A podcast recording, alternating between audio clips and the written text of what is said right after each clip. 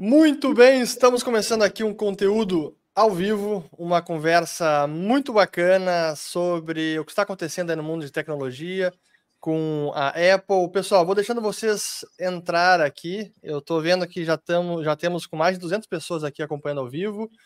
Só para ter certeza que está tudo bem, podem comentando se a imagem está boa, se o áudio está bem, para não ter nenhum erro. E enquanto o pessoal vai entrando, eu vou dando as boas-vindas e explicando que hoje o nosso, o nosso foco vai ser falar sobre assim, o nosso fio condutor da conversa é o que a Apple divulgou ontem, esse Apple Vision Pro esse óculos de realidade aumentada. Eu já vinha querendo falar sobre a Apple porque a ação da empresa bateu as máximas históricas nos últimos dias e tecnologia como um todo está aí passando por um novo rally. Será que é um bull market? Será que não é? Será que a bolha está sendo reinflada? E eu quero falar sobre esses e outros temas. E para a gente conversar sobre isso, começar falando até com foco mais em tecnologia, a gente tem um convidado super especial que é o Fábio Akita. Tudo bom, Fábio?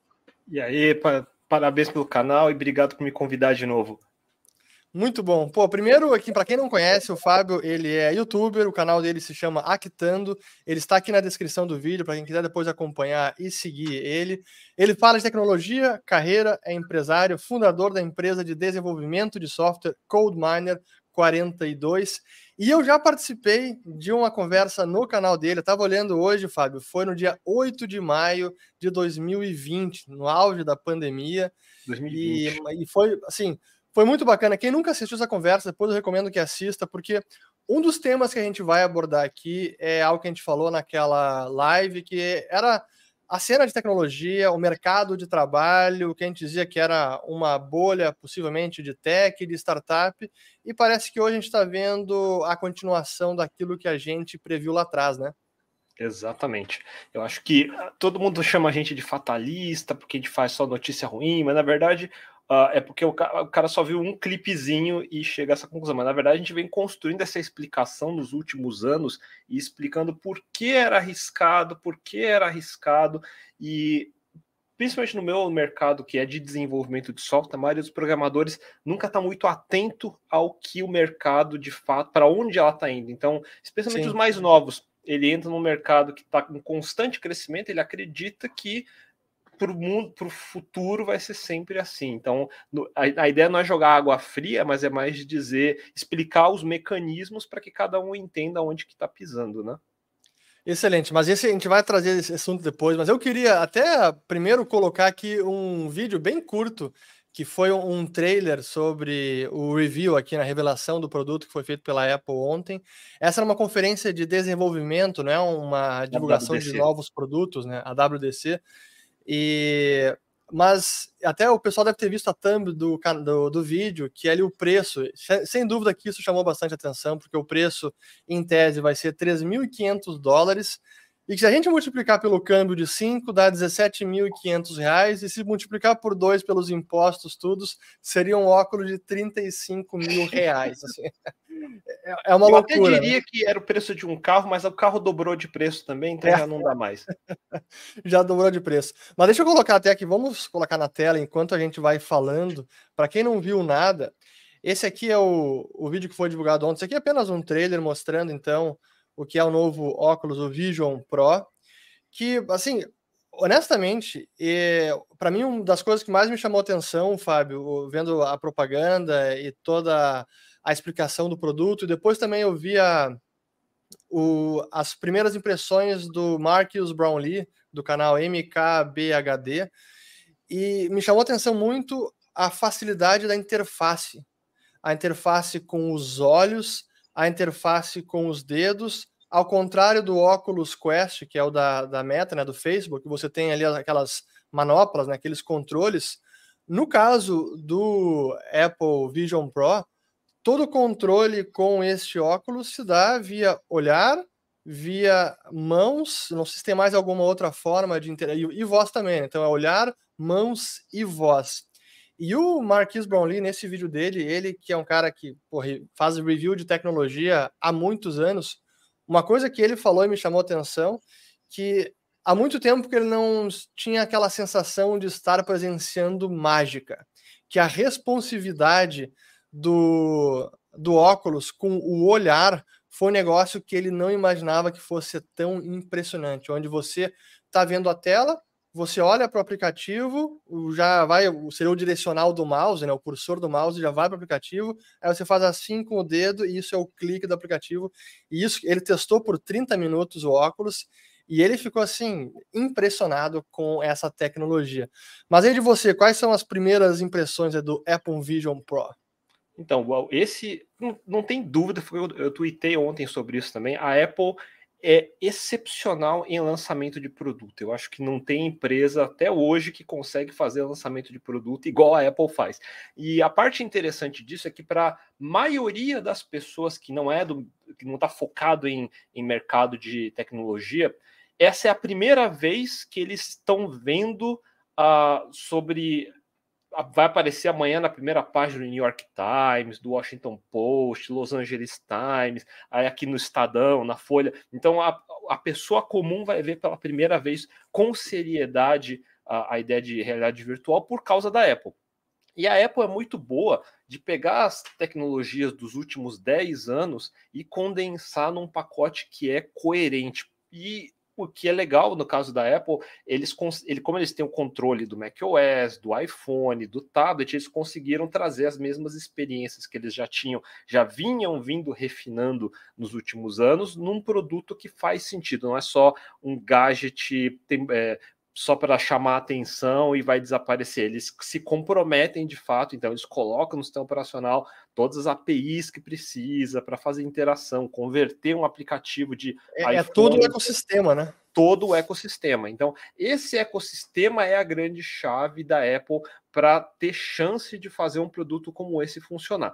O produto, as tecnologias em si, para quem já acompanha VR, é, todo, todo é, por isso que você vai ter as duas visões. Vai ter o, um cara que parece o hater e o, o cara que parece estar otimista demais. O cara que está otimista demais, ele vê, por exemplo, eye tracking. Eye tracking é sensacional. É, você ele tem dentro da lente, apontando para o seu olho, infravermelho Sim. e câmera, que fica monitorando todo o seu movimento ocular lá dentro. Então você consegue movimentar só de olhar para alguma direção, ele sabe para onde você está indo. Parece, e isso é muito legal, mas não é uma novidade. Por exemplo, esse óculos, esse daqui, é o PlayStation VR 2, que saiu também esse ano, não faz pouco tempo.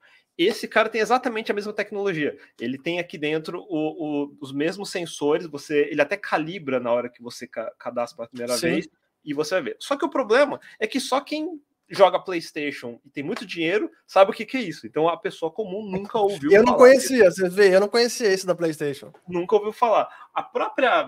Quem ficou com. Eu, eu vou dizer que a pessoa que ficou mais triste ontem.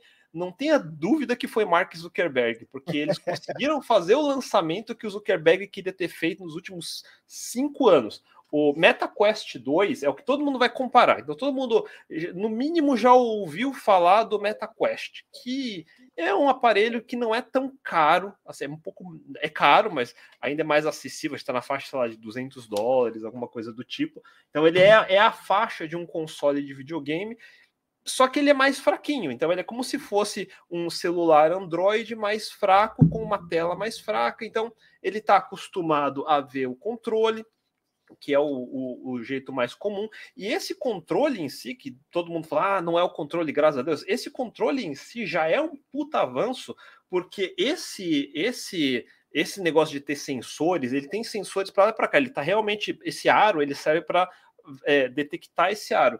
Então, Sim. antigamente, a primeira versão de, de VR, você era obrigado a estar numa sala com sensores pendurados na parede, apontando para você para fazer a triangulação de movimento. Então, para você ter a primeira versão do, do anterior ao Quest, você precisava ter na sua sala sensores espalhados pelo seu teto, ou seja, era hiper não prático. Mas os primeiros vídeos de Beat Saber que o pessoal fazia era em quartos desse tipo.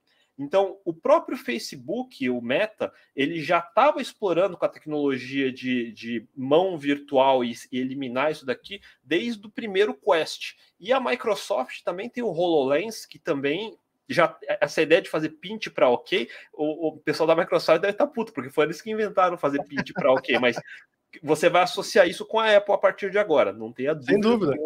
que foi, vai ser a partir da Apple. Então, Mas o, só para desculpa, só para aproveitar, o, o Oculus Quest, esse é, é já está na segunda versão, né? O Quest 2 já. Tá para né? ser a terceira agora, eles anunciaram a terceira versão. Eu testei o Oculus Quest 2 em. Eu acho que faz um ano, um ano e meio. E eu nunca tinha usado. E para mim foi chocante a experiência por conta da imersividade. Eu realmente tinha a sensação que, cara, eu tô noutro, noutra dimensão, você esquece do mundo real. Mas ainda assim, ele é, você depende da, da, do controle, você depende do, do, do, óculos que é bem assim, é, é, um é um trambolho assim na cabeça. Não sei se em termos Sim. de peso, agora do Apple vai, ainda, o Vision Pro. O da Apple vai é pesado, ser mais né? pesado. Pois é, então, isso que eles colocaram a bateria num cabo, né? Colocaram o cabo que você coloca no bolso a bateria, né? Isso, vai ter um cabinho com literalmente um power pack de alumínio, também de alumínio, que tudo tem que ser de alumínio. Então, na verdade, o da Apple que eles lançaram agora, em termos, se você colocar um spec sheet, um, uma lista de características técnicas, ele é de fato o mais avançado tecnologicamente. Então, ele tem o eye tracking do PlayStation VR, ele tem foveated rendering, que é a ideia justamente porque ele tem tracking de olho, eu consigo renderizar em alta resolução só onde o meu olho está focando, não precisa ser a tela toda. Por isso ele consegue economizar renderização. O PlayStation faz isso, por isso ele consegue ter uh, um, um, a gente consegue jogar jogo de PlayStation 5 em entre aspas 4K, mas é porque ao redor onde eu não estou focando está em baixa resolução. Então, é, esse é um dos truques que, que se usa. Foi por isso que o PlayStation colocou no dele, por isso que a Apple tem no dele. Eu acho que tem no Quest Pro também, porque a pessoa vê o Quest, eles pensam nesse branquinho aqui de plástico, mas existe o Quest Pro. O, a versão uhum. Pro é uma versão mais premium, ele é uma versão de 1.500 dólares. Então, é, é uma versão mais cara ele é o mesmo preço do HoloLens 1. A Microsoft tem o HoloLens 2, que também chega em 3.500 dólares. Então, a Microsoft focou em realidade aumentada. Então, o HoloLens da Microsoft ele não é fechado, ele é transparente mesmo. Então, uh, é, é, é, como, é, quase como um óculos, assim, né? É quase como um óculos para usar na indústria mesmo, para ter informação extra em cima da tarefa que o engenheiro está fazendo, qualquer coisa do tipo. Então, a Microsoft focou num mercado mais industrial para que precisa médico, por exemplo. Então, sei lá, algum médico precisa ter layers de informação para fazer uma cirurgia ultra uh, difícil, qualquer coisa do tipo. Então você tem esse tipo de característica. A Apple ela tentou fazer um híbrido. Então é a ideia pois que é. mostrou no vídeo. Isso, isso que me chamou atenção, até talvez seja ignorância minha, mas o que eu do Oculus Quest que eu entendi é que ele é apenas realidade virtual. Sim. E o, o, Apple Vision Pro, ele está fazendo as duas coisas, a realidade ah. aumentada e realidade virtual, né? Isso. Tanto o Quest quanto o PlayStation VR e os outros, eles têm uma câmera que aponta para frente, que ele está filmando a sua frente. É uma câmera ah. de baixa resolução, preto e branco, que é mais é, é mais para o sensor ter a noção, já que você está andando, para você não sair tropeçando nas coisas. Então ele tem, ele tem um mínimo de awareness espacial, vamos dizer assim. A Apple, sendo Apple, colocou a melhor câmera da melhor qualidade colorida na frente então, ela filma exatamente o que você estaria vendo e mostra no, no, no, na tela no seu olho. Então, é como é um pass-through mesmo. Então, você está enxergando para fora. E além disso, a Apple, sendo Apple, falou: vamos colocar uma outra tela do lado de fora. Então, eles, eles colaram uma tela aqui, plá. Então, já que eu estou filmando o olho, eu vou projetar o olho da pessoa nessa tela grudada na frente. É, então, é um pseudo transparente. Ele aí você tem o tal do dialzinho que eles colocaram que no Apple Watch tem um Digital Crown, e aí você pode fechar ou abrir essa visão para ficar ou 100% na imersão, ou você abre para ver o que a câmera está filmando, e é assim que quando uma pessoa passa na sua frente e vai falar com você, ele automaticamente abre para aquela pessoa e te mostra a pessoa e abre o seu olho para ela ver também. Então fica essa, esse, essa coisa. Esse foi o negócio que eu vi que, que é realmente é diferente, né? Que é, mostra ali a, a visão da pessoa. Até deixa eu colocar aqui, eu tô vendo um videozinho que acho que vai aparecer isso aqui. Deixa eu colocar aqui na tela, vamos ver.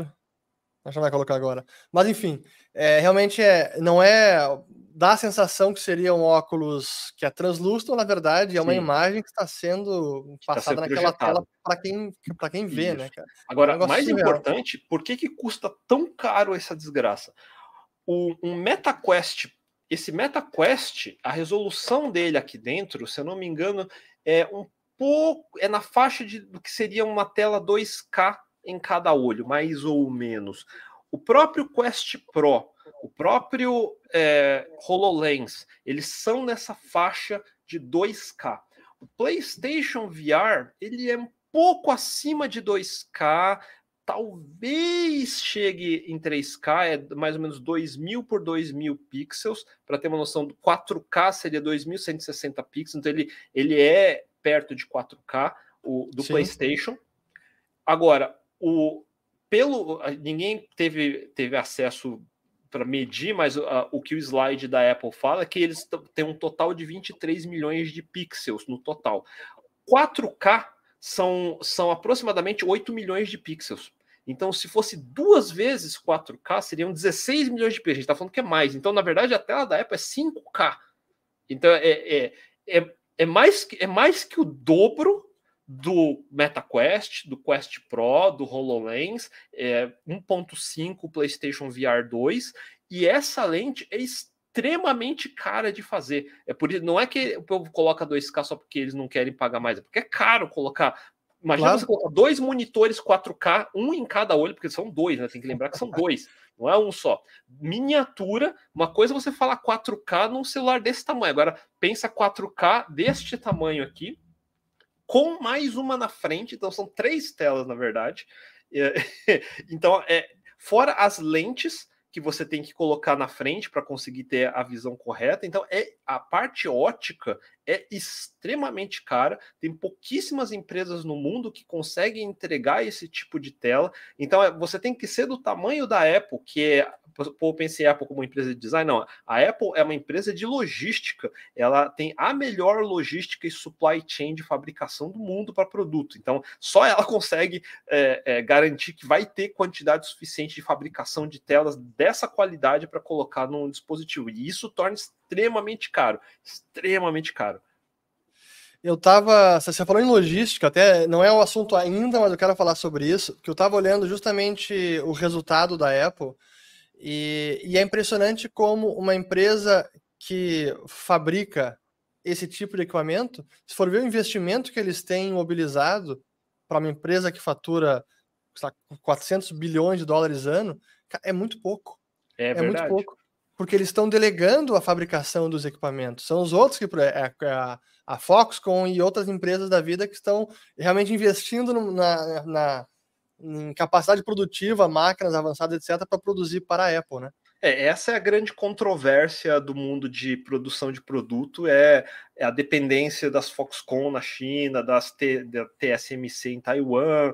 Então, a Apple, eu imagino, eles nunca vão divulgar até estar tá pronto, que por, por trás, eles estão montando fábricas, centros de pesquisa, para a, a, ideia de fazer o próprio chip deles, o M1, o M2, uh, é toda a parte de uma estratégia de longo prazo para que eles tenham 100% do controle de todas as etapas de fabricação das peças mais importantes. Eu imagino que em breve uh, a Apple vai ter a própria fábrica 100% dela para fazer todas essas coisas, porque em breve com as aí a parte política e tudo mais, claro. vai começar o risco vai ficar tão alto que sai mais, entre aspas, barato você fabricar in-house, uh, e aí com o avanço da tecnologia para isso, e o controle que ela tem sobre todas essas etapas de produção para não depender de terceiros, que seria a melhor coisa que ela poderia fazer, é o que a gente espera que ela faça, né?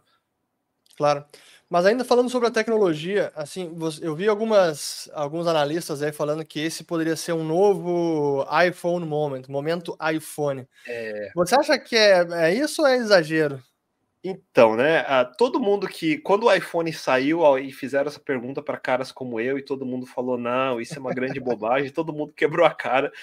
Pode ser que eu seja a próxima pessoa que vai quebrar a cara daqui a cinco anos. Falar, putz, a Kita não tinha visão, falou merda. Mas eu não consigo enxergar ainda, e pode ser de fato falta de visão, porque a Apple tem um histórico muito melhor do que o meu, obviamente, uh, de conseguir colocar produtos que ninguém imagina que poderia vender. Então vamos, vamos olhar do, do seguinte ponto. A, não é a primeira vez que se tenta vender VR, então a, a meta está aí para provar isso. E antes da meta, você tinha o próprio Google, tinha uma divisão do Google chamado Google X, que era uma divisão de pesquisa do Sergey Brin, que fez o, o primeiro Google Glass. Não sei se você lembra do Google Glass, que claro, tinha, claro. era literalmente que hoje em um dia virou piada, né? Mas na época virou... era revolucionário. Exatamente. Então, na verdade, o que aconteceu é essa parte interessante, porque eu estava lembrando, tinha o, o Robert Scoble, que era um dos primeiros blogueiros da época, da época do Kevin Rose, quando o blogueiro era o equivalente, o que o pessoal chama de blogueirinho hoje de YouTube, era o blogueiro de verdade mesmo que era Sim. antigamente. E aí, escrevia de verdade, né? Escrevia de verdade. E aí o que aconteceu é que o Sergey Brin, que é um fundador do Google, ele aparecia direto com esse óculos, ele ficou associado com essa imagem futurista de ah, o Google vai lançar realidade aumentada de verdade. Então, 2013 a gente está falando. 2013, para colocar em perspectiva, a gente não está é, 4, 5 anos dentro do mercado de mobile ainda. A gente está falando na época de iPhone 4, talvez iPhone 5, a gente está falando nessa época, quando ainda a, o que hoje a gente chama de Google Pixel, antigamente era o Google Nexus. Então a gente estava numa, numa geração, hoje em dia, é arqueológica da, da do Sim. mundo mobile. Então não tinha tecnologia ainda, ele era um prisma que ficava em cima do óculos e refletia uma microtela que renderizava o equivalente hoje a um widget, que nem a gente tem o widget Android tempo, você tinha aqui. O grande lance dele é que ele tinha uma câmera. E isso foi, isso gerou uma controvérsia absurda, porque aí, alguns desses blogueiros, o Robert Scoble sendo o mais controverso de todos, ele ele ficava o dia inteiro andando na rua, indo em café com esse negócio, e isso levantou todas as questões de privacidade. Pô, quer dizer que agora as pessoas vão ter câmeras apontando para você o tempo todo no meio da rua, sabe esse tipo de coisa? Ah, que você nem sabe que tá ligado, tá te filmando no café, então aquele cara que tá com óculos, ele tá filmando para você. Então começou a gerar esse tipo de discussão. Quando eu vejo esse esse VR da Apple, especialmente essa parte de ter os olhos, eu entendi a motivação, você pensa, é para ter aquele elemento mais humano de quando a Sim. pessoa vem falar com você no meio de escritório, porque você imagina que a pessoa vai estar usando isso no escritório, ele não precisa nem tirar o negócio, vai olhar para você, vai ter um olho artificial olhando para você.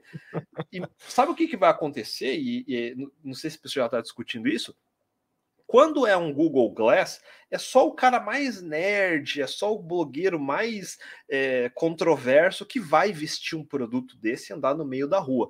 Uh, ninguém, você nunca vai ver no meio da, do Starbucks alguém com um MetaQuest vestindo e se achando bambambam. Bam, bam. Porém, quando é a Apple e é um produto da Apple, especialmente feito sobre o, ele tem a linguagem de design, materiais premium, então é, é, vidro, é alumínio, você tem tecidos de alta qualidade, então você vai começar a ter uh, uma categoria de pessoas, e, é, é 3.500 dólares. 3.500 dólares é a, a, categoria de pessoas que compram, que é o entusiasta rico. Sim, excêntrico. Exatamente o, blogueiro, o youtuber, o jornalista, o, o, o, cara que quer criar controvérsia. Então você vai ver na rua, a partir do momento que lançar essa, esse da Apple, o cara no Starbucks andando de fato com esse óculos, falando com o atendente do Starbucks com o óculos da Apple. E, e, você, consegue imaginar esse cenário? Com aquele óculos, aquele troço de esqui, com o olho artificial, o cara pedindo o cappuccino dele no Starbucks de São Francisco. E isso vai acontecer. É isso que vai acontecer, porque é essa discussão que vai começar a, a, a surgir. Não vai ser, não vai parecer ridículo, porque não é um MetaQuest, não Sim. é um produto do Zuckerberg. Eles tomaram cuidado. Isso também, isso quem viu foi o Mark Gurman. Mark Gurman, para quem não acompanha, existe toda uma categoria de jornalismo de rumores em cima da Apple e vários jornalistas são famosos por conseguir os vazamentos mais quentes. Então, o Mark Gurman é um dos principais jornalistas. A gente já sabia o design do, do óculos, a gente já sabia a ideia do avatar que eles mostraram, que é, a, é a, o scan 3D, a gente já sabia esse, sobre essa tela. Tudo isso a gente já sabia uns quatro meses atrás, já, já tinha sido publicado. E o Mark Gurman acertou. E ele notou que durante o WWDC, depois que teve aquela apresentação e tudo mais, aí tem a sessão de fotos, que é onde o produto ele fica exposto numa redoma que ninguém pode tocar, é assim que funciona. E o Tim Cook, que é o CEO, ele aparece lá junto com os diretores, tal, para tirar fotos com os jornalistas, e em nenhum momento Tim Cook usa o próprio óculos para tirar foto. Ele, ele, ele evi... isso, é, isso é calculado. Ele evitou o momento Sergey Brin, ele evitou o momento Mark Zuckerberg de, de associar isso à figura dele, você entende? Interessante.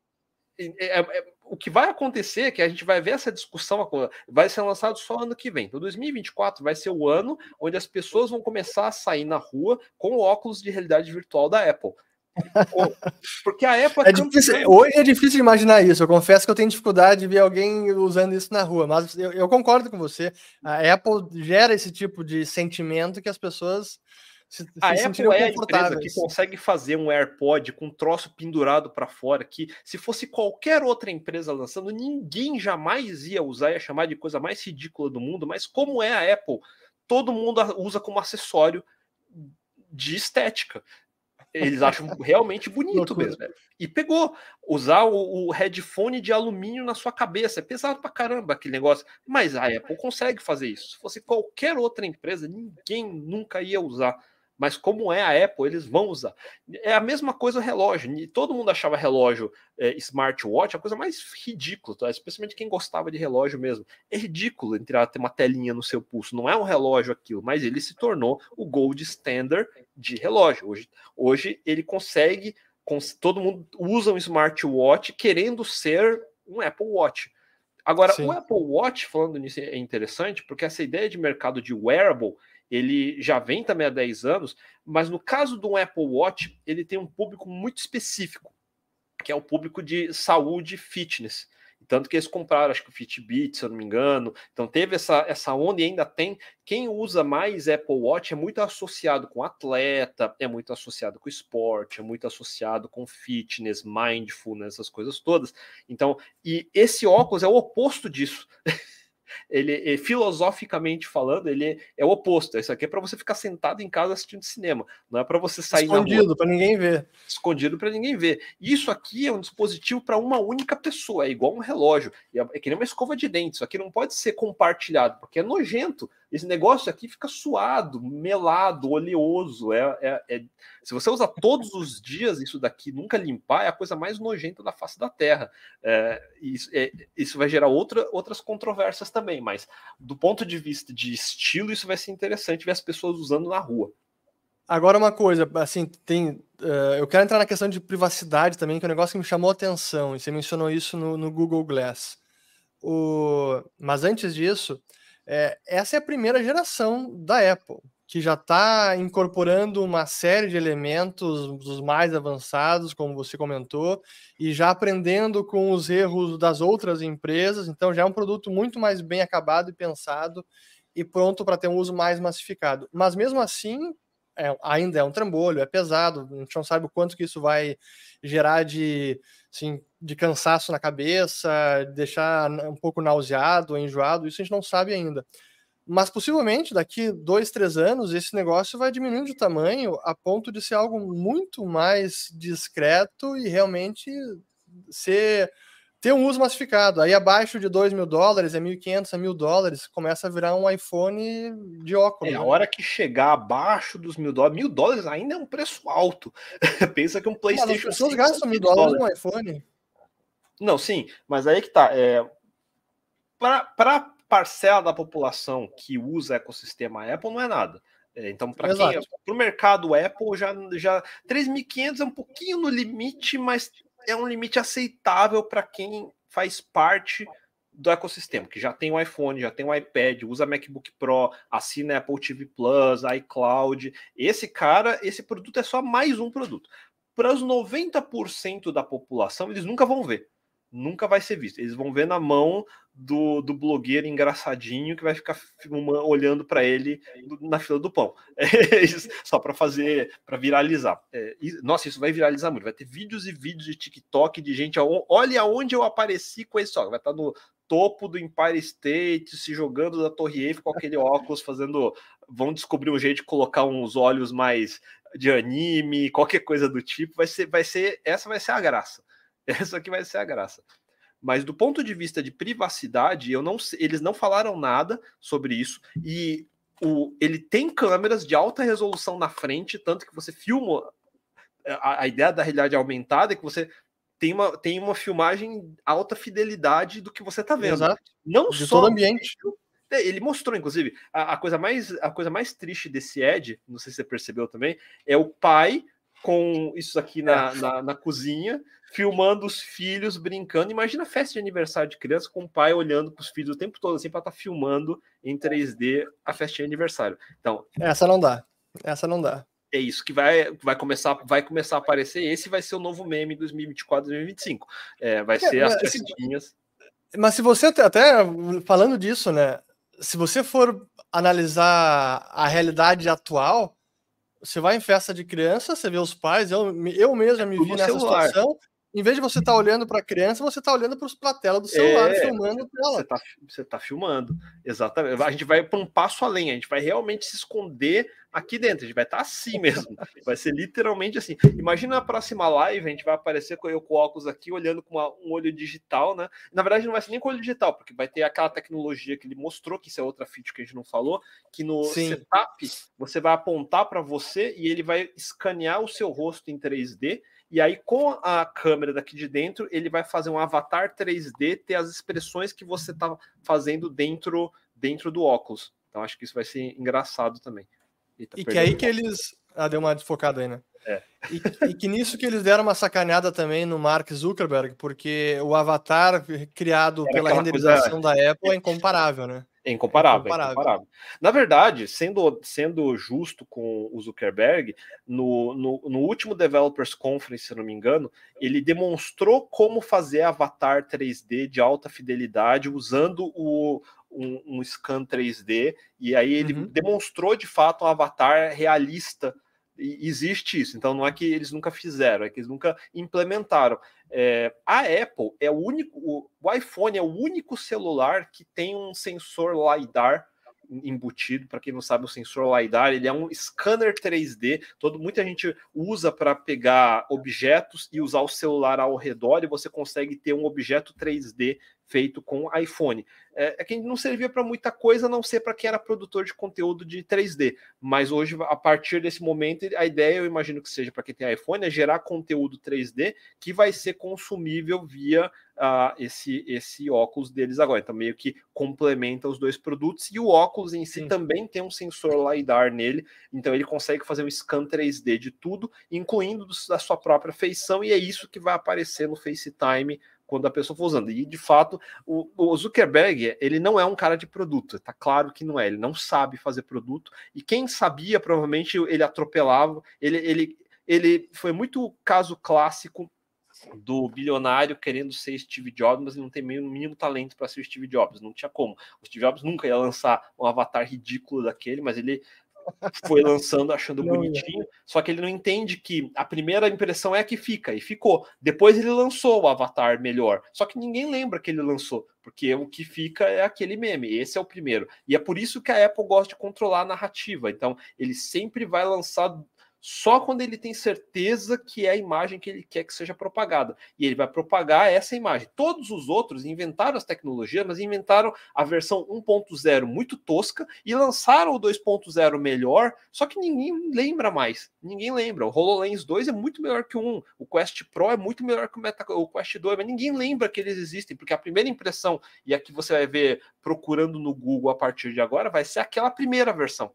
Então, vai Exato. ser a primeira versão do metaverso.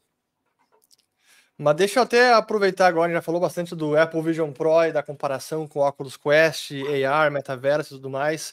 Eu quero até, primeiro, para quem está chegando agora, pessoal, a gente está falando aí sobre o Apple Vision Pro e foi praticamente essa primeira meia, meia hora de conversa foi sobre isso. É, depois vale a pena vocês voltarem e assistirem.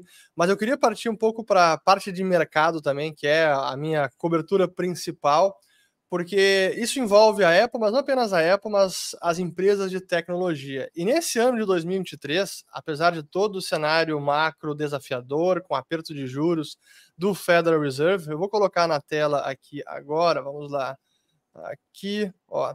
Apesar de tudo isso, a gente está vendo aqui a Apple que bateu 43% de alta neste ano, Nasdaq 34%, enquanto o Dow Jones eh, apenas 1%, que são as empresas, digamos, da velha economia, mais industriais, e o SP500, que é o índice principal de ações, 12%. Mas dá para ver que claramente tecnologia está descolando.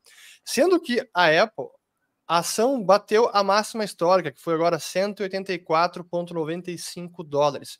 Esse é o preço da ação, é o preço máximo dela, é a máxima histórica, mas é curioso como não é a máxima de valor de mercado. Aqui em valor de mercado, em 2022, no começo desse ano, chegou até um pouco mais alto, quase 3 trilhões de dólares de valuation. Mas como a Apple ela tem comprado muitas ações de volta, as recompras de ações, os share buybacks, agora tem menos ações em circulação, então pelo preço da ação multiplicado pelas ações emitidas, ela está com um valor de mercado um pouquinho abaixo do que foi o topo histórico no começo desse ano. Mas ainda assim, está batendo quase 3 trilhões de valor de mercado e que é cerca de 500 ou 400 bilhões a mais que a Microsoft. Sim, é, é realmente né, chama atenção o, o, o que é o tamanho da empresa, o que é o que são os números delas. Não sei se você já fez uma análise do resultado já. da Apple, mas assim é, é, é bizarro. E nesse momento a gente até teve uma algo curioso que é uma situação em que a Apple reportou o resultado que foi agora no começo de maio, sobre o primeiro trimestre de 2023, e as vendas até caíram. Eu vou colocar aqui as vendas, olha só. Vendas da empresa, para quem nunca viu, olha só que interessante. Aqui temos, não, aqui. Agora, vendas da empresa. Vou colocar a coluna da direita aqui, que são os seis meses de 2022 e os seis meses de 2023. Isso considerando o último trimestre do ano passado com o primeiro trimestre de agora. Vendas totais, 212 bilhões. Ano passado foi 221 bilhões. iPhone caiu. Para quem nunca tinha visto nada, o iPhone é mais da metade da receita total da Apple. Olha a importância do iPhone. iMac, 15 bilhões, queda substancial de 21 para 15. O iPad teve um, leve aumento. Uh, os wearables, que são os iWatch e, e afins, uma leve queda. E serviços que subiu. Mas a empresa teve uma queda de, de receita. E ainda assim, os analistas que estimavam o resultado pior acabou sendo positivo, porque como a expectativa era muito ruim e foi um pouco melhor do que a expectativa, a ação da empresa está aí fazendo rally num cenário que está desafiador, né? A gente está vendo Sim. as vendas caindo. Na verdade, assim, as FANG, né, hoje em dia é mais Apple, Microsoft, Google, elas tiveram aquela queda drástica uh, no final do ano e tudo mais, todas elas se recuperaram, na verdade. Então, estão voltando. Isso, estão voltando. Tá, tá bem otimista. Eu diria que está excessivamente otimista até. Uh, no caso da Apple, eu até diria que ela está voltando à curva normal dela. Parece que assim é uma linha que deu um desvio e voltou para o mesmo nível que estava antes, vamos dizer assim.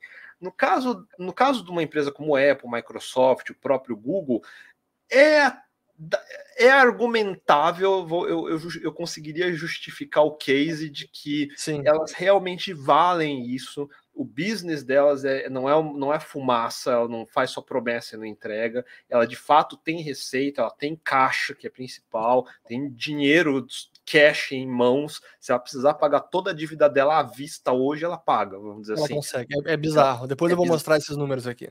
Ela pode comprar todo, empresas de outras áreas à vista. Assim, se eu vou comprar, sei lá, não consigo chutar uma aqui, se ela vou comprar a Pfizer, ela compra, se ela quiser. É, ela pode comprar um banco, ela pode comprar o que ela quiser. E banco, inclusive, que é uma das coisas que o povo não fala tanto, porque ela tá pouco a pouco. É, eu fico imaginando assim: o smoke screen a, a, cortina de fumaça é a discussão em cima de VR, realidade aumentada, IA, etc. Mas por baixo dos panos, o que a Apple está querendo fazer é se tornar um banco, uh, que é a, a grande. A, o, o que é o que por baixo dos panos de fato funciona. E pouca gente entende isso, mas ela tem um dos maiores bancos de dados de cartão de crédito ativo do mundo hoje, provavelmente maior até do que da Amazon se bobear. É, é, é ridiculamente grande a, a quantidade de usuários com cartão de crédito ativo dentro da Apple. Mesmo que ela cesse toda a venda de produtos hoje só com as assinaturas de serviços que eles têm, que vai de iCloud, iTunes, Apple TV Plus e tudo mais, é, é uma receita absurda, é. absurda. Então, existe isso e existe a ideia dela querer ser uma fintech mesmo, de ter um produto financeiro. Ela tem o Apple Card, ela tem o aplicativo e ela está cada vez mais querendo colocar produtos financeiros com o brand Apple em cima também. Ela começou agora a, a conta poupança em parceria com a Goldman Sachs e que no primeiro ou nos, nos, primeiros dois dias conseguiu captar mais de um bilhão de dólares. Eu não, não consegui ler mais nada sobre a estatística, é. mas é uma boçalidade. Assim. É, e é a Apple, né? Então um bilhão de dólares para ela é, é uma brincadeira, assim, tipo, não é, é não é, é nada assim. O, o problema é que para o resto do mercado, o mercado é, em geral, teve várias, teve várias coisas que, que deu errado ao mesmo tempo. Né? As coisas que a gente já vinha discutindo de que o mercado vinha numa crescente irracional há muito tempo. Então, a gente teve 10 anos de crescimento exuberante, vamos dizer assim, que exacerbou o problema por causa da pandemia e a reação é, exagerada de todos os governos, a impressão de dinheiro, aí agora os juros elevados, a inflação elevada, e aí todos os problemas de investimento que se seguiram depois. Então, na verdade, todo, todo mundo de startups e empresas de tecnologia que não são as top 5, as top 10 do mercado, meio que dançaram nessa, elas literalmente dançaram. Se elas não estavam já no, no vagão de inteligência artificial, elas ficaram perdidas especialmente se estava em realidade virtual. Quem estava investindo em realidade virtual dançou muito, especialmente agora que a Apple consolidou de novo mais um nicho. Se vai dar certo ou não, ninguém sabe, mas a, a gente só sabe que esse agora é o nicho da Apple. Esquece qualquer outro pequeno que está querendo fazer uma coisa. Não vai conseguir. Ela não vai ter nem o músculo, nem a capacidade de produzir o que a Apple consegue produzir. Então, do ponto de vista de business, a Apple é bastante diversificada, é forte em cada um dos produtos que ela lança, tem todas, tem toda essa fundação que segura ela, e o mesmo vale para uma Microsoft, o mesmo vale para um Google. Então, a Microsoft não é só o Windows, ela tem a divisão da Xbox, ela tem o Azure, ela tem todos os produtos que ela vende como serviço, como o próprio Office, o Google mesma coisa. Então eles têm toda, eles têm, eles são pseudo monopólios cada um em cada área deles. Então o Google é um monopólio em ads, a Apple é um monopólio nesses produtos de consumidor. É muito difícil, a barreira de entrada para alguém fazer um concorrente de uma Apple é absurda. É, é muito difícil. É muito difícil. Não consegue, não consegue imaginar. Mas deixa eu até aproveitar agora para fazer o gancho para outra parte de da a questão das demissões no setor de tecnologia. Começaram no ano passado e, e, e, se intensificaram nesse ano, mas eu quero ainda mostrar o resultado da época, porque é importante entender, como você mostrou, empresas que têm negócios robustos, que são rentáveis, e o caso da Apple, por exemplo, aqui só para mostrar nesse resultado do trimestre, Aqui o, o, resultado líquido, net income, 54 bilhões de dólares, para vendas totais aqui de 211. Cara, isso é uma margem líquida assim, absurda, absurda, assim, é mais de 20%, 25%, é muita coisa poucas empresas conseguem desse tamanho gerar uma margem tão forte. E não apenas a, a margem líquida do negócio, mas como você também falou, a geração de caixa. Assim, o que ela gera de caixa, ela hoje ela, ela toma dívida no mercado só para fazer uma engenharia financeira, porque como a, a dívida estava muito baixa, agora não toma mais, mas tomava na última década, especialmente nos últimos dois anos, com juro lá perto de zero, toma dívida, recompra a ação, faz qualquer coisa, porque o dinheiro está de graça. E a gente olha o balanço dela agora, só para terminar a parte de números, aqui o finalizado em 2023, agora é março. É, total de caixa, 25 bilhões. Aí ativos, que isso aqui é praticamente renda fixa, tesouro americano, 31 bilhões. Aí coloca mais outra parte aqui de investimento, 110 bilhões. Então ela tem de caixa de verdade são mais disso aqui, mais 140, 100, quase 170 bilhões de dólares de caixa. Isso é muito mais do que o Tesouro Americano, o governo americano tinha na semana passada, que estava quase acabando o caixa, que chegou abaixo de 30 bilhões de dólares. E aí, dívida, aqui apenas 97 bilhões. É o que você falou. A dívida líquida ela é praticamente Você pode quitar a dívida tá. total com caixa da empresa e ainda sobra quase 80 bilhões. É, é uma loucura, né, cara?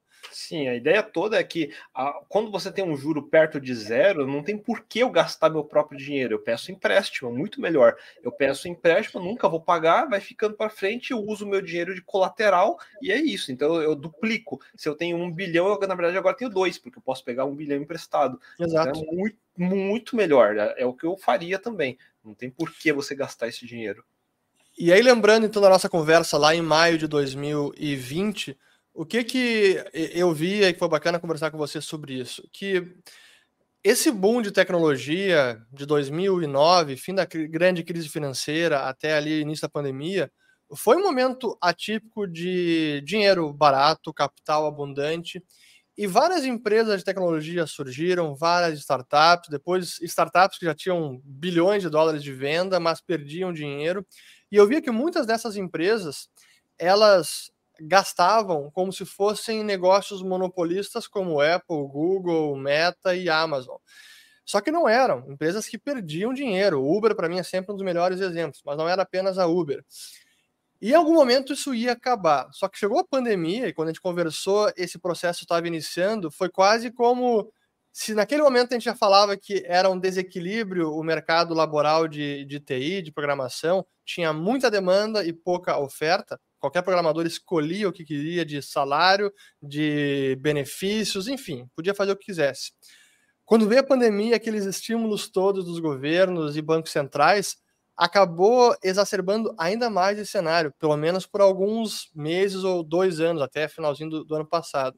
Só que agora está no processo inverso, onde o, o capital está muito mais caro, as empresas de tecnologia não conseguem mais captar dinheiro nem no investidor emitindo ações e nem no mercado, porque a dívida está muito alta.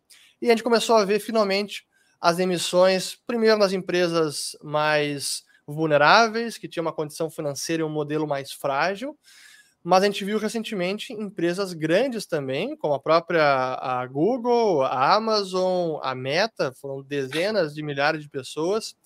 É, e você até mencionou recentemente a carta de um fundo americano que investe na Google, recomendando que eles cortassem o excesso de pessoal. Então, como é que você está vendo esse cenário todo hoje em dia? Como é que é a sua avaliação disso? Exatamente. Na verdade, até a, o meu canal nasceu em 2018. Uh, em parte como uma reação a, a, essa, a esse, esse mercado que estava se criando. Então, naquela, já naquela época de 2018 ou antes disso, aqui no Brasil você via bastante isso, eram os era muito. Todo mundo marketava como é muito fácil ser programador. Sai da sua faculdade, pega um curso online. Eu vendo curso online, inclusive, então todo mundo que falava isso era o cara que vendia o próprio curso, obviamente. E tem gente que eu até hoje eu tô vendo, cara, coitado do cara pagando um curso de 40 mil reais, que é um curso ruim, muito ruim.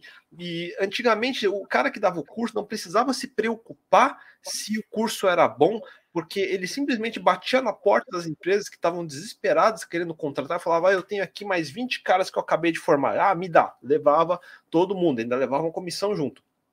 E era absurdo, porque é, era um, era contratar um monte de gente para não fazer nada, mas fazia parte de você, o que eu chamo de colocar batom no porco, de mostrar no próximo, porque a empresa não vende, não vive para fazer um produto inovador ou um serviço inovador, ela vive para conseguir o próximo round de investimento. Para conseguir Exatamente. investimento, ela precisava de números melhores. Então, como não aumentava a receita, não tinha lucro, não tinha porcaria nenhuma, ela, podia, ela tinha que falar: não, aumentamos o headcount em 100%, contratamos mais 200 pessoas.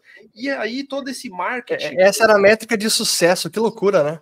Essa era a métrica de sucesso. Ah, contratamos o, o, o arquiteto do Google para fazer a decoração do escritório. Então, essas eram as métricas que se tinha naquela época. E é óbvio que isso é um absurdo. Mas e é, e é, entendível isso. Você tem 18 anos e você vê todo mundo fazendo isso. Então você está entrando agora no mercado. Você não, não passou por 2001, você não passou pelos anos 90, os anos 80, nada disso. Então, na cabeça dela, caramba, esse é o mercado que descobriu como funciona. Eu, eu quero ir num lugar que eu posso tomar café da manhã com o chefe francês e ter academia para eu fazer o que eu quiser, trabalhar duas horas por dia fazendo nada, entendeu? E era exatamente isso. Então, o, o que, aconte, o que aconteceu é uma consequência, tá? não tem um único motivo. Tem gente que pensa que tem um motivo. Ah, todo mundo está demitindo porque são, são capitalistas, filha da puta, no, etc, etc. Mas na verdade, primeiro essa leva de startups que viviam de round de investimento em round de investimento, acabou o dinheiro. Acabou o dinheiro por todas essas consequências que a gente falou da pandemia, por exemplo. Então a pandemia foi o. Ele, ele ele esticou a vida útil, que já era para ter acabado, a gente já começou Exatamente. a ver antes, 2019, aí ele esticou a vida útil além, e pior, ele, ele piorou o problema, e aí, é, quando agravou. pior, ele agravou o problema. Então, não foi culpa da pandemia. Tem gente que fala, ah, foi culpa da pandemia. Não foi culpa da pandemia. Ele, esse é, já era um câncer doente em 2019. Aí a pandemia ele, ele maquiou, porque jogou-se dinheiro como se não houvesse amanhã para resolver o problema. Só que aí, em vez de ser um problema que ia agravando aos poucos, ele foi um problema que agravou do nada, do dia para a noite. A taxa de juros saiu do. A gente estava discutindo, tinha artigo discutindo, nossa, vamos chegar em taxa de juros negativo nos Estados Unidos. O que, que vai acontecer quando chegar em taxa de juros negativo? Vamos virar o Japão, não sei o quê não chegou negativo, agora está em só 5%, não sei quanto que está agora, mas 25. É absurdo. E aí, eu que sou investidor, em vez de dar dinheiro para uma startup ridícula daquela, eu vou colocar no tesouro, porque é muito melhor. Aqui no Brasil, eu vou colocar na Selic, que eu, eu, eu vou ganhar muito mais dinheiro do que investir num negócio de risco. Então, acaba o dinheiro. Aí, além de tudo, como essas grandes empresas, aí as grandes, não as startups, os Google, os Facebooks, tinham que concorrer com essa bolha enorme embaixo, ela não tinha também de onde contratar.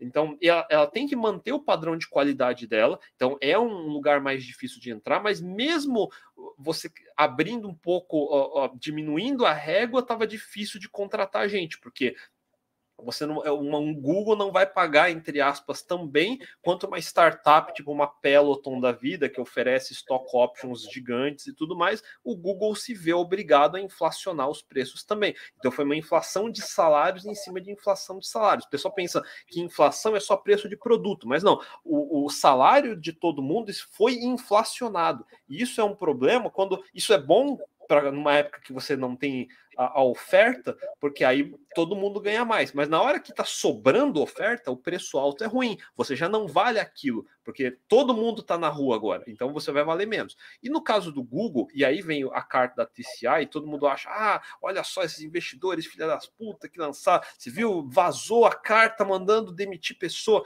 Primeiro que não vazou, é uma carta aberta. E segundo que é é uma, é, tudo que está escrito lá é 100% correto. É, é literalmente o um aconselhamento de um executivo para outro executivo. Cara, é basicamente o cara da TCI, que é um dos maiores shareholders do, do grupo Alphabet, o Chris Hong, dizendo pro Sundar, Sundar Pichai lá, velho, você fez merda, você precisa consertar isso aqui.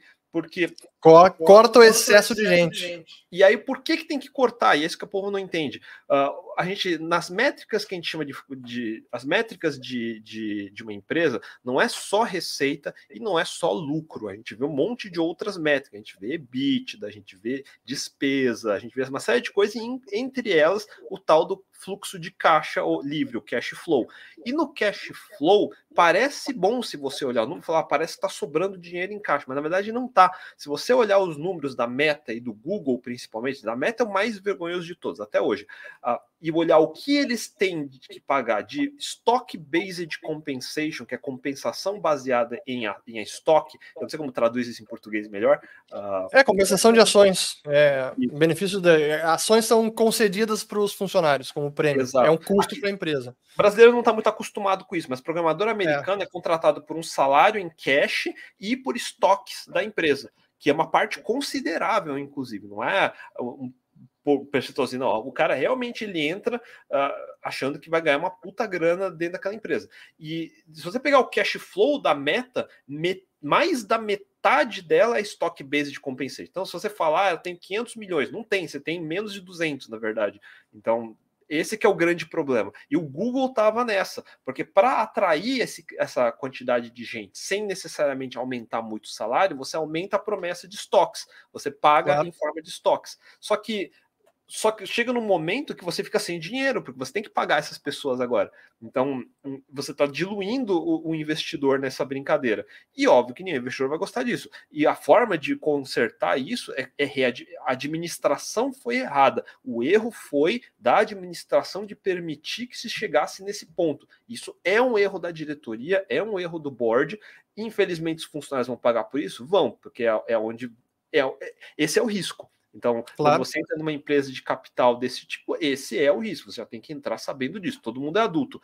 Então, chegou no momento aonde o dinheiro sumiu, os resultados estão ruins, a volta da pandemia não foi tão bonita quanto pensavam que ia ser, e assim por diante, a pressão chega na diretoria. Esse é o trabalho para que eles foram contratados para fazer. O Zuckerberg é a mesma coisa. Ele tem ali a, ele tem a, a, a, cadeira vitalícia dele ali, mas ele tem as responsabilidades como CEO. Só que ele gastou 8 bilhões de dólares para fazer a porcaria do metaverso, que é, o máximo que virou foi um meme de, de avatarzinho de emoji. Então, 8 bilhões de dólares não é pouco que loucura, dinheiro. né?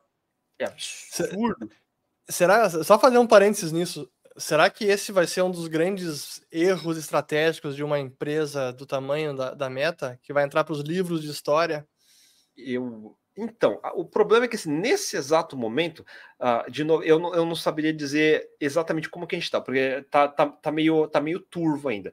Não até, deveria. Até, desculpa, só te, te, interrompendo, será que a, a própria Apple não está dando uma sobrevida agora no metaverso com o óculos dela? Tá, então, ele chegou em, em estilo Apple, ele chegou atrasado para a festa, mas é onde ele tende a roubar a festa dos outros. Então, talvez para ele seja bom, porque não tem o hype da meta é, sujando o, o, a mensagem dele. Então, assim, a nós somos agora a verdadeira, o verdadeiro metaverso. Tudo que vocês viram até agora foi só palhaçada, esquece o Zuckerberg, olha para o nosso alumínio, tá olhando para o alumínio? É o alumínio que você tem que olhar agora, entendeu? Então, eu, ele, eu acho que de fato a Apple, é, diferente da Meta, ela não gastou 8 bilhões para fazer aquilo, gastou um, uma, um puta dinheiro, óbvio, mas é. eu acho que ela consegue transformar isso num produto que tem um nicho que faz sentido. É o mesmo nicho que tem cinema em casa, por exemplo. Então é o cara que tem um é o cara que tem um cinema em casa com uma tela de 100 polegadas, com um sistema de som de 100 mil dólares, que para ele 3.500 dólares um produto Apple não é absolutamente nada, é ridículo na verdade. Tem sistema de som muito mais caro do que isso. Então existe um pequeno mercado. É o mercado do cara de Lamborghini e de Ferrari. Não é o mercado do dia a dia. Eu não vejo esse produto chegando uh, no ponto onde vai ser que todo mundo espera que todo, todas as pessoas comuns vão usar. As pessoas comuns nunca vão usar. Esse negócio aqui, por menor que ele seja, ele fica grudado na sua cara. Você vai ter problema dermatológico, você vai ter problemas é, de higiene. Oftalmológico Fora os oftalmológicos que ninguém ainda estudou, longuíssimo é caso, oito horas por dia, com uma tela a um centímetro de distância do seu olho. Então, da mesma forma, se você ficar ouvindo heavy metal com fone 10 anos em volume alto, você vai ter problema de audição, provavelmente você vai ter problema de visão. Mas mais do que isso, você, se você ficar duas horas com esse óculos, sem ser num ambiente com temperatura controlada, e mesmo sendo, na verdade, você vai ter alergia, você vai ter uma série de problemas. Ninguém Sim. fala disso, mas é ridículo, você tem esse problema. Coça, esse negócio é duro e ele tá na cabeça, você quer coçar, você não consegue colocar a mão para coçar. É, é, é, é uma situação humilhante, na verdade. E além disso, a bateria é horrível. A bateria é de duas horas, no caso do. Do, do, do Vision Pro, eu vi. Só que aí ele faz propaganda de ah, você vai conseguir assistir o filme do Avatar 2 em 3D. Quantas horas tem o filme do Avatar? É verdade, não vai conseguir. Você não vai assistir o filme do Avatar, você vai ter que estar ligado numa tomada. Você vai ter que estar ligado numa tomada, entendeu? Então não vai ser você assistindo Avatar 2 no Starbucks. Você vai, ou você vai estar ligado na tomada o tempo todo, entendeu? Você não vai ter. O pessoal pensa, ah, porque teve a propaganda do cara no avião, você vai ver o filme e todo mundo imaginar no futuro todo mundo do avião vai estar com aquilo. Não, você vai ser o único cara esquisito que vai estar com aquilo. Não vai ser. Mas não tem problema, porque ninguém vai ver, porque na primeira classe é fechado, então não tem problema. Sim. Entendeu? Deixa só para a gente encerrar essa parte do, de demissões e do mercado agora. Depois eu quero falar de inteligência artificial e daí a gente pode já se encaminhar para os minutos finais. Mas hoje, qual é a sua avaliação aí do mercado de trabalho para programadores, para tecnologia? Como é que você avalia a situação até atual, até para dar dicas para quem está nesse mercado? Né? É, eu até esqueci de concluir, porque, é, como eu falei, o, o canal foi uma reação para esse movimento todo, porque o que eu falava era o seguinte: Hoje tá fácil. Então, parece que eu tô, eu tô dando murro em ponta de faca falando que vocês deveriam estudar mais, deveriam se preocupar com a carreira mais, e esses são os, os tipos de conhecimento que você vai ter no futuro, que você deveria saber e tudo mais. Uh, e é, é, difícil de você convencer se você está no mercado onde isso não é verdade, porque de fato todo mundo estava contratando à toa. E a gente sabia que era à toa. Eu estou no mercado de contratação de pessoas e eu via meus clientes contratando gente que não precisava ter. Eu era o cara que precisava, como fornecedor, eu precisava dizer para o cliente: você tem certeza que você precisa dessas pessoas? Eu acho que você não precisa. Eu era o cara que precisava dizer: você não precisa pagar essas pessoas. Eu, eu, eu, eu não vou te oferecer, não se preocupa. O cara, não, não, eu vou colocar, vai que precisa, vai que precisa. Ok, eu não posso fazer nada. E só que o problema é que isso acontece no mundo. Então a gente teve um momento que quem soube aproveitar, e é isso que eu falava, tinha que aproveitar o momento de trabalhar nessas empresas, ganhar experiência, ganhar em dólar. Muita gente foi trabalhar para o exterior e tudo mais, aprender como isso funciona. Porque quando chegar um momento de seca, quem estudou de fato, a, a, a, aprendeu a, lidar com a carreira de forma séria, vai ter espaço. Não é que acabou todos os empregos, extinguiu. Não, é que agora ficou mais seletivo. Então, de fato, agora quem vai pagar e não tem dinheiro, ele realmente vai manter só aqueles que realmente são bons. Então, os layoffs não são para todo mundo, é para tirar o excesso. O excesso foi cortado, porque tinha um excesso absurdo. Então, na verdade, esse é um momento de normalização. Muita gente nem sabia programar e era contratado como programador. Na cabeça dele, ele achava que era programador, porque na carteira estava escrito programador, mas ele nunca soube programar. Ele não sabe o que é um computador, ele não sabe por que funciona. Ele sabe da copy-paste, é só isso que ele sabe. Isso não é um programador. É, é que nem eu falo assim: o, um cara que faz miojo de, de copinho não é um chefe. Só colocar água quente no miojo não torna você um cozinheiro. Você não é um cozinheiro. Eu sinto muito dizer, mas a comida dá para comer, é verdade, mas não é essa a profissão. Não é essa a profissão. E isso aconteceu.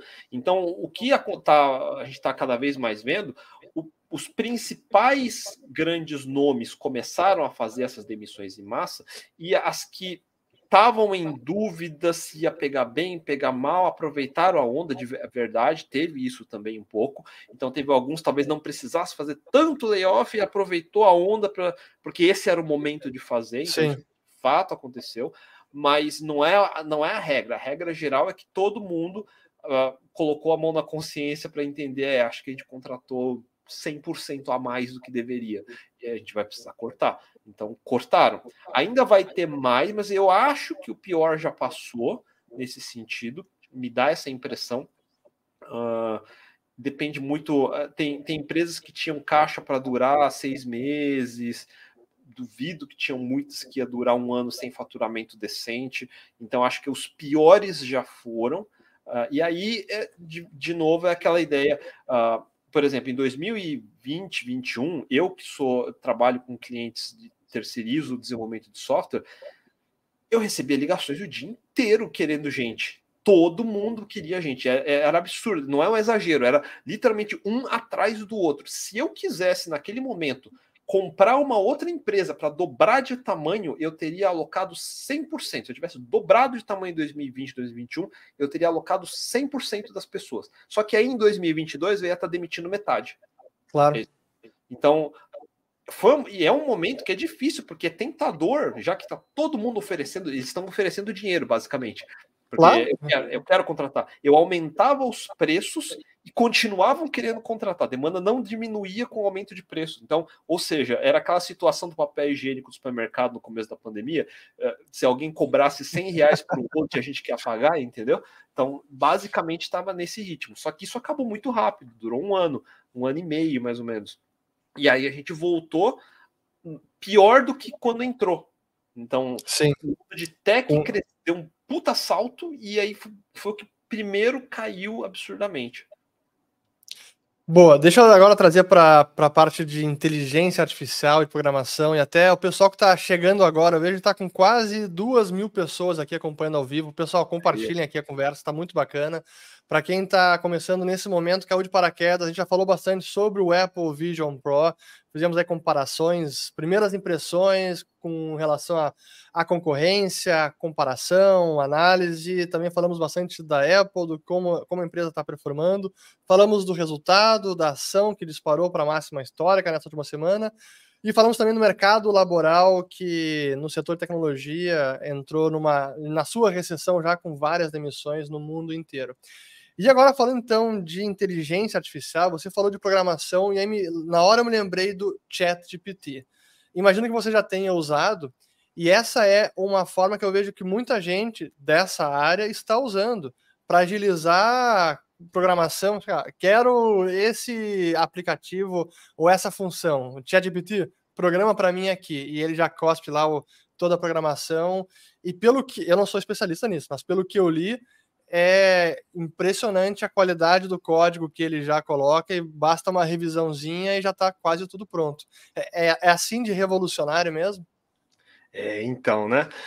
Eu gosto desse assunto, eu gosto da ferramenta, eu uso, desde que lançou o Chat GPT, eu já fiz vários pequenos códigos para mim mesmo, então até nos meus vídeos eu já, já fiz alguns exemplos de código usando ele, e ele é muito bom mesmo, ele é extremamente bom. E eu fiz um vídeo sobre só sobre isso, então até para quem tiver interessado depois procura o vídeo de Chat GPT que eu fiz, mas em resumo é o seguinte, IA se tornou o novo blockchain, IA se tornou o novo metaverso, IA, infelizmente, se tornou o termo guarda-chuva para asterisco. Qualquer uhum. coisa.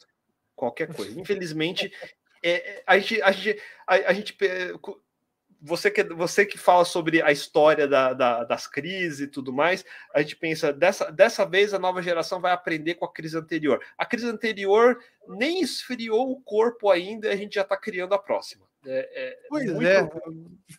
Nossa, prossiga, prossiga.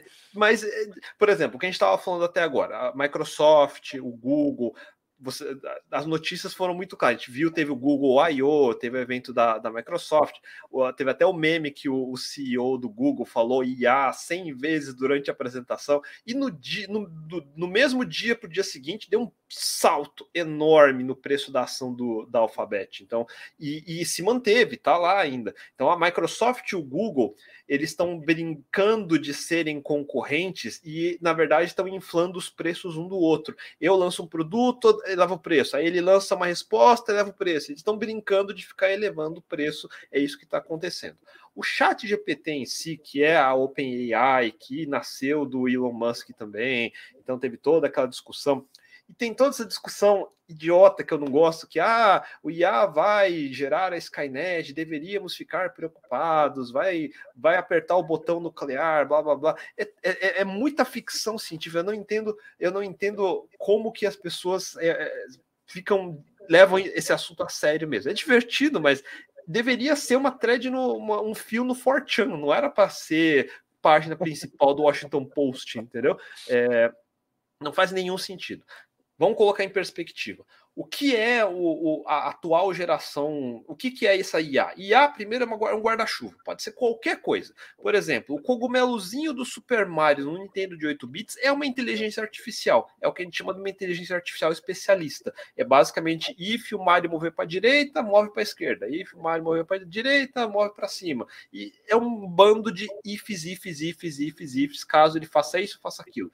Isso é usado no mundo inteiro já é uma IA extremamente difundida. A gente usa não só em videogame, mas é automatização industrial, a gente usa um monte de lugares. É, é uma IA. É, não é. O problema é que o que a gente, o que as pessoas, a imaginação das pessoas chama de IA é que essa IA digital vai ser um novo Mozart, vai ser um novo Da Vinci, vai ser. E ele não é, ele é basicamente um operáriozinho muito bem treinadinho. Então, a automatização é um tipo de IA onde eu substituo um ser humano que faz um trabalho repetitivo de uma forma que ele é determinístico e coerente sem cansar para sempre. Então, é o que um robô numa fábrica faz para construir um carro, por por exemplo. Então, hoje em uhum. dia, a gente substituiu centenas de milhares de empregos. O pessoal está preocupado se vai substituir emprego. A gente já substituiu centenas de milhares de empregos no desde o século passado até agora, que antigamente eram pessoas que faziam e hoje são robôs fazendo. Toda a fábrica automatizada é basicamente isso. Eu preciso de um ser humano só para monitorar e ver se está tudo certo. E é isso. Agora, essa nova categoria, que são as IAs generativas, isso nasceu de um paper do Google, que o Google faz muita pesquisa em cima do, de machine learning e de deep learning faz muito tempo, porque uma vez que você tem uma, um, um, big data, um volume de dados gigante, que é o comportamento das pessoas navegando em sites, para ter insights de quais banners eu mostrar melhor, em quais momentos. Então, todas aquelas regras de SEO e tudo mais, o Google vem uh, aperfeiçoando esse machine learning deles há muito tempo. E eles lançaram o paper de. Uh, teve duas iniciativas que chamou a atenção já logo no começo, que foi o, o AlphaGo, que venceu os principais jogadores de Go da Coreia e tudo mais. Go, um, um, jogo de tabuleiro que se dizia que era impossível um computador conseguir ganhar por pelos próximos 50 anos, e aí Deep Learning de fato uh, conseguiu chegar nesse ponto muito algumas décadas mais cedo, então isso já foi um puta, uma puta notícia, e a ideia dos Transformers, que é o que gera as IAs generativas, que inclusive é o nome do GPT, que é Generative Pre-Trained Transformers, se eu não me engano. Então, o GPT é, descreve o que ele é.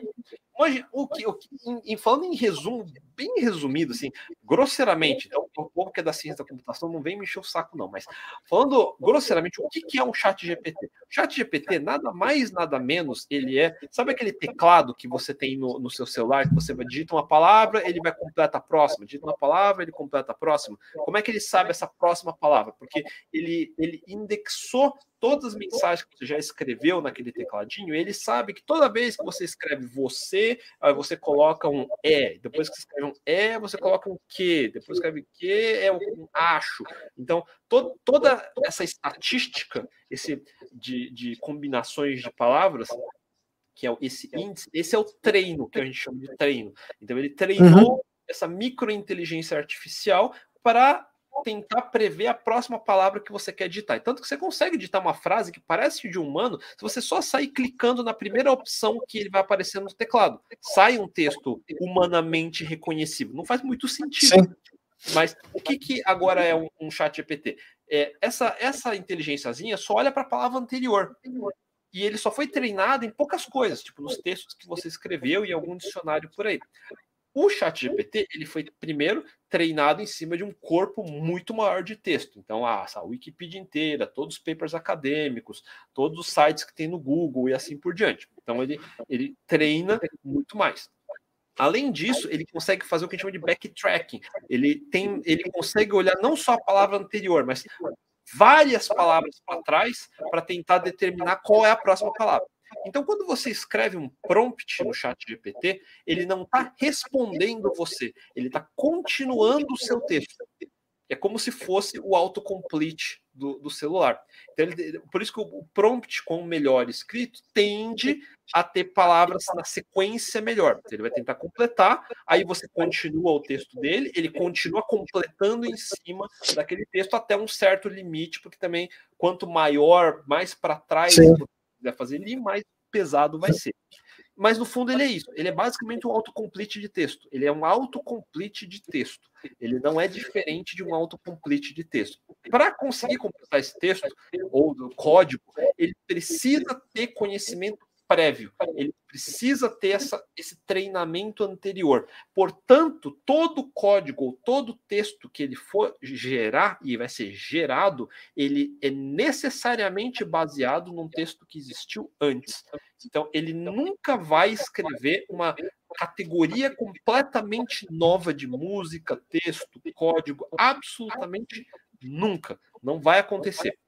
Ah, Kita, mas você está sendo negativo. É só você dar ano suficiente que vai acontecer.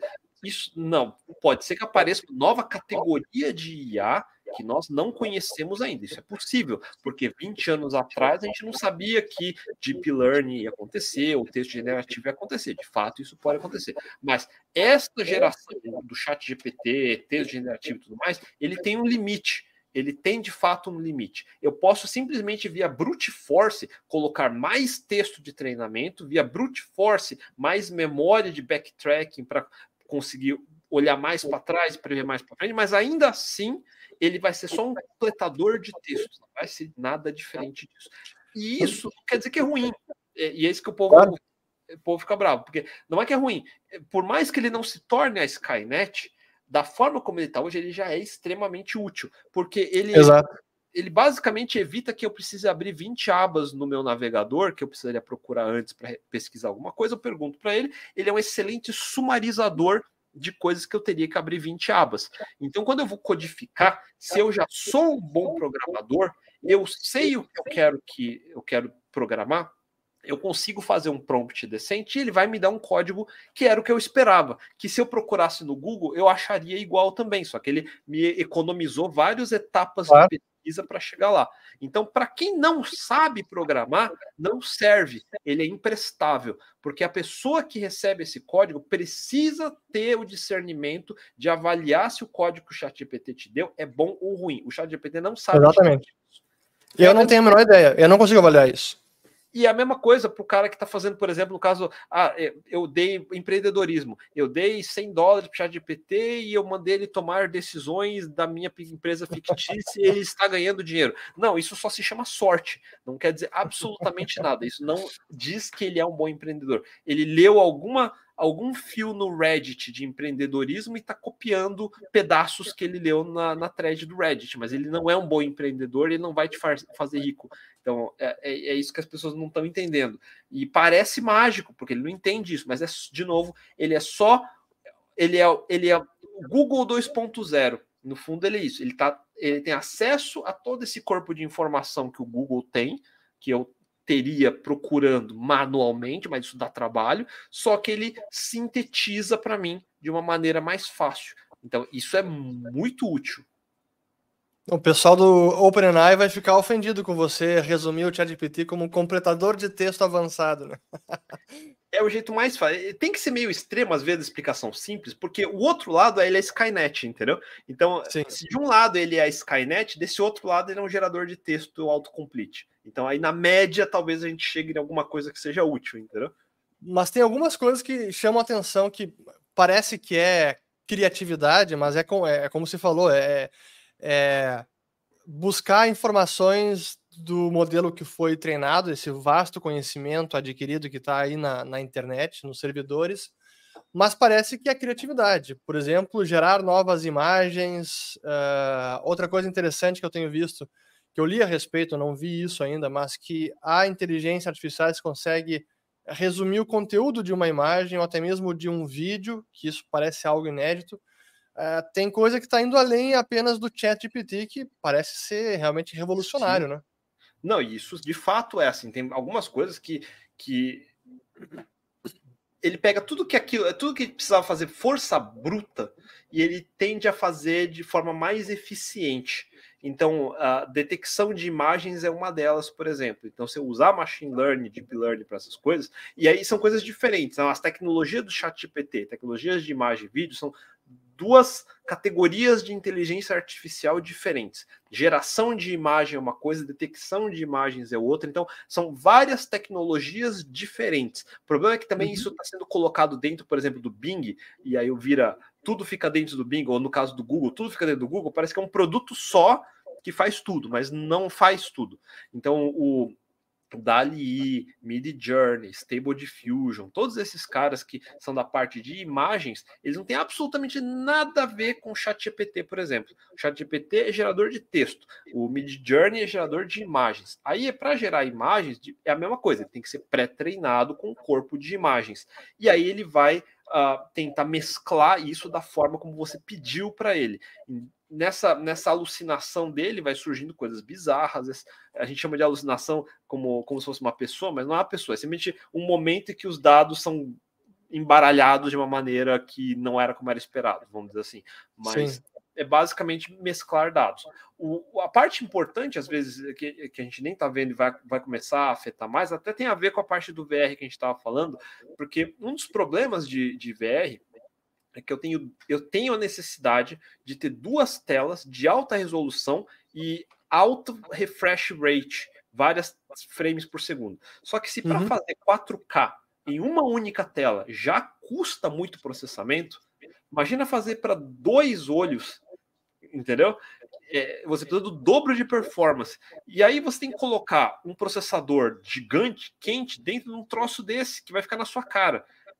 Então, é, você é. acaba não conseguindo. É por isso que todos os outros têm uma resolução baixa e pouco refresh rate.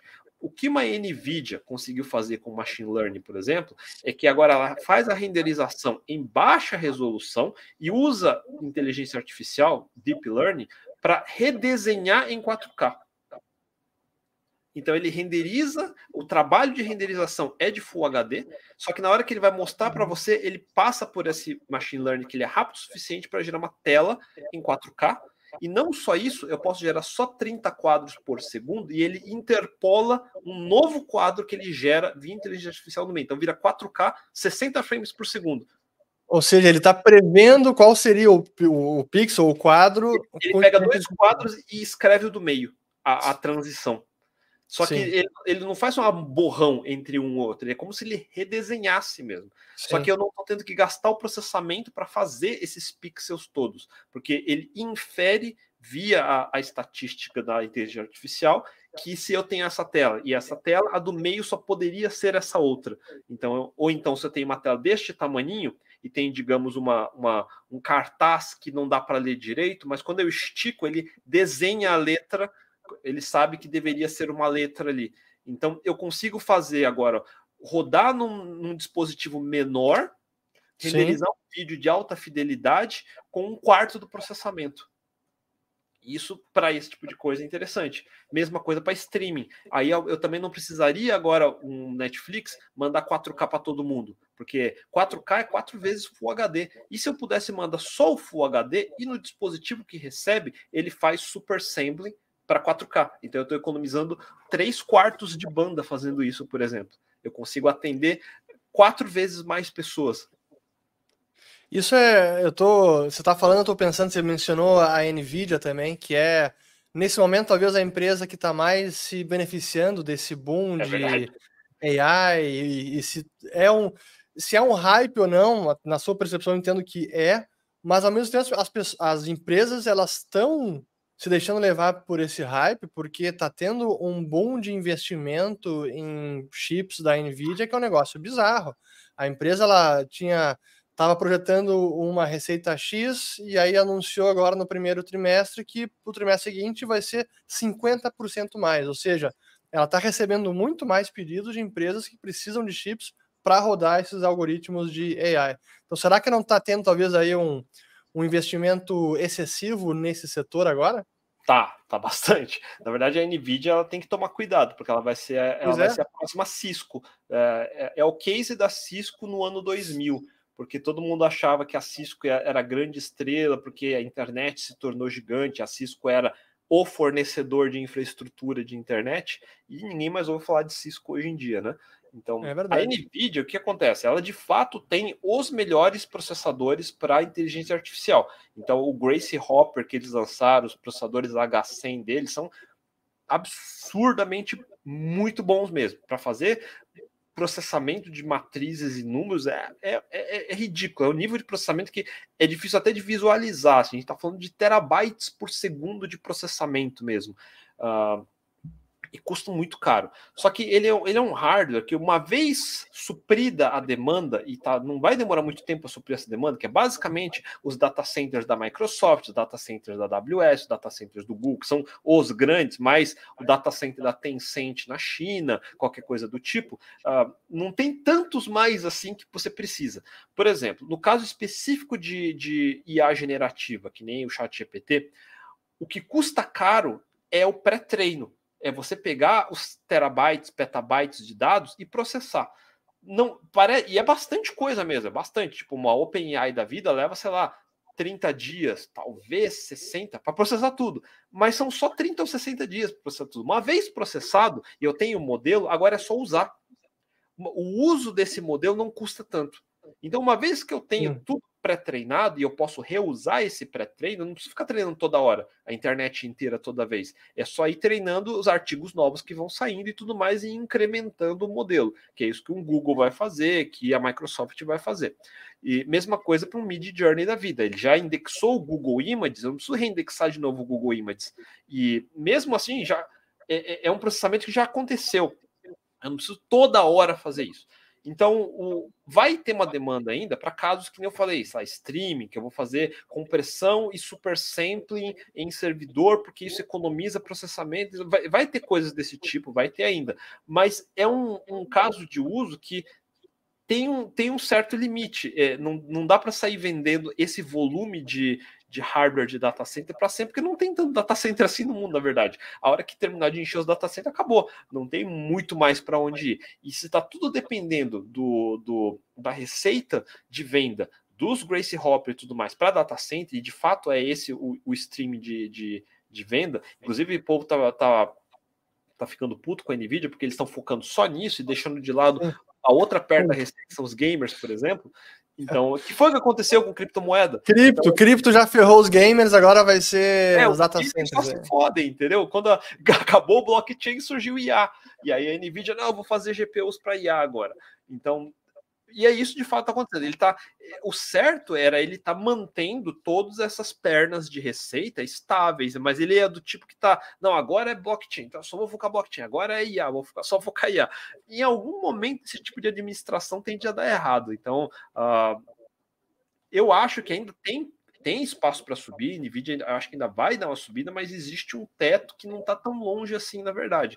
Então, o, esse hype de IA, ele, o, os produtos novos que estão surgindo são, são legais mesmo, são de fato úteis, uh, muito mais útil do que NFTs foram, por exemplo, sem sombra de dúvidas, mas no final do dia, para o dia a dia normal, o que a gente vai ter é um template de Excel melhorzinho. é bom resumir dessa maneira, fácil para todo mundo entender. Uh, Fábio Akita, muito obrigado pelo seu tempo. Acho que foi uma conversa muito bacana aqui. Teve constantemente quase duas mil pessoas bacana. nos assistindo. E tem várias perguntas aqui, não dá nem. Pessoal, me desculpa aqui, mas chat de YouTube é difícil de acompanhar, quanto mais ler as perguntas, mas eu agradeço aqui o engajamento e quem está acompanhando. É, quem chegou agora, assista desde o início, porque tem muitos insights. A gente falou sobre o Apple Vision Pro, sobre a Apple em si, o rally de ação, tecnologia que está reinflando os preços nesses últimos dias, metaverso, uh, Nvidia, mercado de programação, enfim, tem muito conteúdo para vocês aproveitarem. E queria deixar para você, Fábio, deixar alguma mensagem final, alguma coisa que a gente não tenha falado que vale a pena mencionar. Por favor, fique à vontade. É, eu acho que do ponto de vista de do meu público principalmente, que é o povo que está interessado em entrar em programação, ou está entrando e está preocupado com a carreira, que acho que a pergunta que o pessoal mais faz, ah, eu deveria estar investindo em metaverso, deveria estar investindo em IA, será que o IA vai acabar com a minha carreira? Tem um monte de gente que fala, ah, fiquei desmotivado de aprender a programar porque o IA vai acabar com a programação. Eu falo, calma, é, é, parece, parece que eu estou sendo negativo e, e, eu, e, eu, gosto dessas tecnologias. Eu sou o primeiro que vou usar, vou usar todas essas tecnologias, mas a gente está ainda há décadas de distância de chegar a uma IA de fato nesse nível. O problema é que a, a o hype, a expectativa está aqui, a realidade está aqui. Na verdade, o que vai acontecer é que a gente vai ficar decepcionado, sem precisar, porque a tecnologia é muito boa. Eu fico puto com isso, porque a tecnologia é muito boa, a gente devia estar tá, de fato admirando ela, mas não colocando num pedestal tão alto que ela não vai conseguir atingir. É, esse é o maior problema. A expectativa é muito mais alta do que a realidade. E para chegar nesse nível ainda faltam algumas descobertas que a gente não fez. Então, é, essa, essa é uma etapa de IA. A gente, para chegar nessa expectativa que todo mundo quer, ainda faltam algumas descobertas que não foram feitas e pode ser qualquer um que estiver pesquisando na área. Então, essa área ainda vai gerar diversas novas pesquisas, diversos novos produtos, novas tecnologias que vão existir para as próximas gerações ainda para frente. Então, muitos do, de vocês estão assistindo no começo da carreira agora, a carreira de vocês vai acabar e a gente não vai ter chegado ainda nesse, nesse nível alto que se colocou a, a, a ideia de uma IA geral, que vai ser a, a IA criativa de fato e tudo Sim. mais. Então, até lá, a gente precisa criar uma carreira sólida, não ficar olhando esses montes de curso prometendo, ah, faça um curso de três meses e ganhe X mil reais garantidos. Não vai acontecer. Assim como não tem canal, canal de investimento que diz, ah, me paga X que eu te ensino a ser rico. Não existe também. Então, eu acho que o primeiro de tudo é largar de ser bobo e começar a entender uh, as tecnologias e como as coisas funcionam. Muito bom, excelente. Pessoal, quem quiser acompanhar o Akita on Rails, canal dele aqui, Akitando, link na descrição do vídeo, tem muito conteúdo bacana. Espero que vocês tenham gostado. Até o próximo vídeo e valeu, obrigado, até mais. Valeu, pessoal. Até mais.